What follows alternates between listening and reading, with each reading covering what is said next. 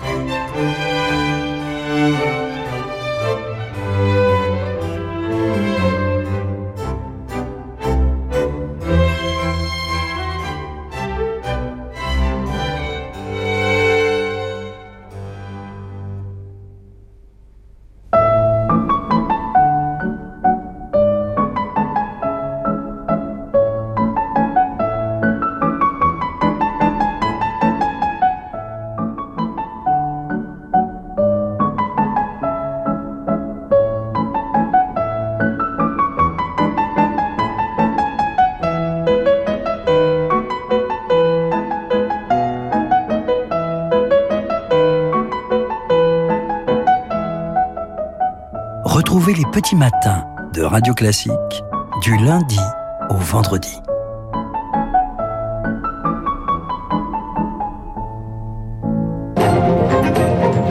Gaël Giordana sur Radio Classique.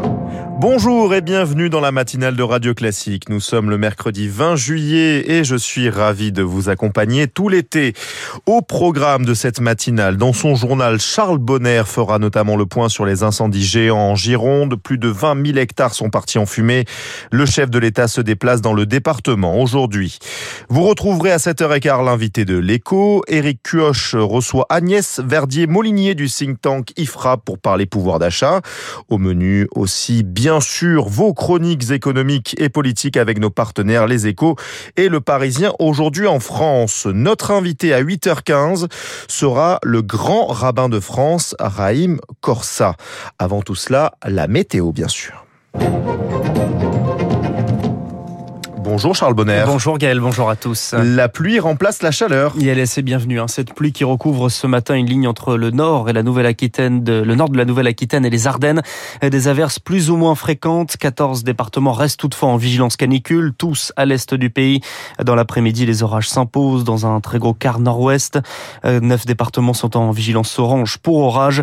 À l'ouest, on retrouve un temps sec mais plus respirable. On garde de fortes chaleurs seulement au sud d'une ligne Toulouse-Lyon avec par exemple au milieu de la journée, 34 degrés à Marseille et Montpellier. Ailleurs, le retour d'un peu de fraîcheur avec 24 degrés à Arcachon, 27 à Rennes, 25 à Lille, 26 à Bourges et 30 à Dijon où vous nous écoutez sur 105.8. Radio Classique.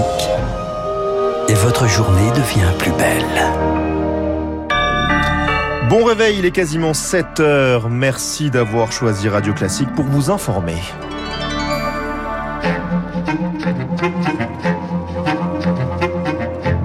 La matinale de Radio Classique avec Gaël Giordana.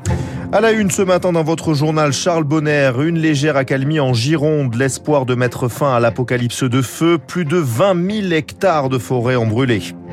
Des records de température dans 60 villes de France. Une chaleur étouffante hier, surtout pour les personnes vulnérables, notamment les sans-abri. Et puis Mario Draghi joue son avenir à la tête du gouvernement italien. Son éventuel départ est vu comme une catastrophe pour le pays et pour l'Europe.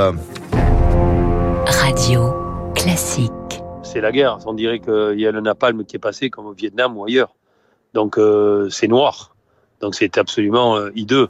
On entend le désespoir de Bruno Lafont, le maire de Biganos, près de la Teste de Bûche. 7000 hectares ont brûlé dans cette région, un paysage dévasté, un nuage de fumée ressenti jusqu'en Île-de-France hier soir. Sur place, de nombreux dégâts matériels, des campings dévastés et un, paysage apocalyptique. Bonjour Chloé Juel. Bonjour. Hier, les autorités étaient un peu plus optimistes. Un léger répit, une accalmie, le mot tant attendu hier, lâché par la préfecture. Le brasier qui dévore la Teste de Bûche a moins progressé. Le feu mieux maîtrisé. Des Résultat donc enfin pour les pompiers qui mènent cette guérilla depuis une semaine. Les pare-feux ont fonctionné pour protéger les habitations, mais rien n'est encore gagné. Les conditions météo sont loin d'être idéales aujourd'hui. Moins de vent, mais pas de pluie et des températures encore caniculaires sur le secteur. 7000 hectares détruits sur cette commune depuis 7 jours. Et sur l'autre front, en Gironde, à Landiras, là aussi...